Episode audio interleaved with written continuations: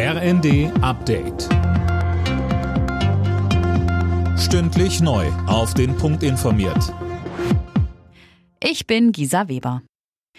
Die Staats- und Regierungschefs aus sieben großen Industriestaaten setzen heute ihren dreitägigen Gipfel auf Schloss Elmau fort. Den Auftakt am zweiten Tag macht eine Sitzung zum Ukraine-Krieg.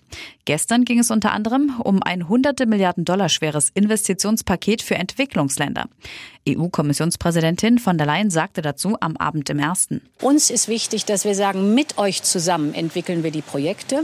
Bei euch soll die Arbeit entstehen für diese Projekte und wir stellen sicher, dass die nachhaltig finanziert sind und dass sie unseren Zielen des Klimaschutzes auch entsprechen.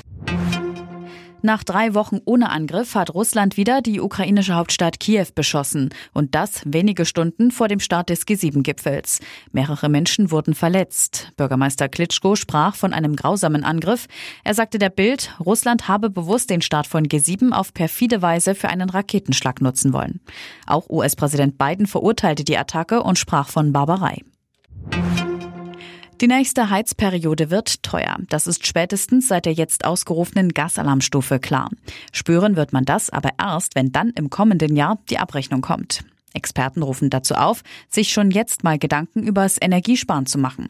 Jürgen Leppich, der Vorsitzende des Bundesverbands der Energieberater, sagte uns. Die fast einzige Möglichkeit ist, Energie zu sparen, die Temperatur zu senken, aber bitte nicht so stark senken, dass dann Schimmel entstehen kann im Gebäude. Und da gibt es einen ganz einfachen Tipp. Kaufen Sie sich für wenige Euro ein Hygrometer, schauen Sie auf die Luftfeuchtigkeit und wenn die mal Richtung 60 Prozent geht, dann aber bitte handeln. Das heißt, entweder, entweder viel lüften oder die Temperatur wieder anpassen. Trotz Verbots haben in Istanbul hunderte Menschen an einer untersagten Pride-Parade teilgenommen. Die Polizei nahm daraufhin rund 200 Teilnehmer fest. Sie wurden nach und nach wieder freigelassen. Alle Nachrichten auf rnd.de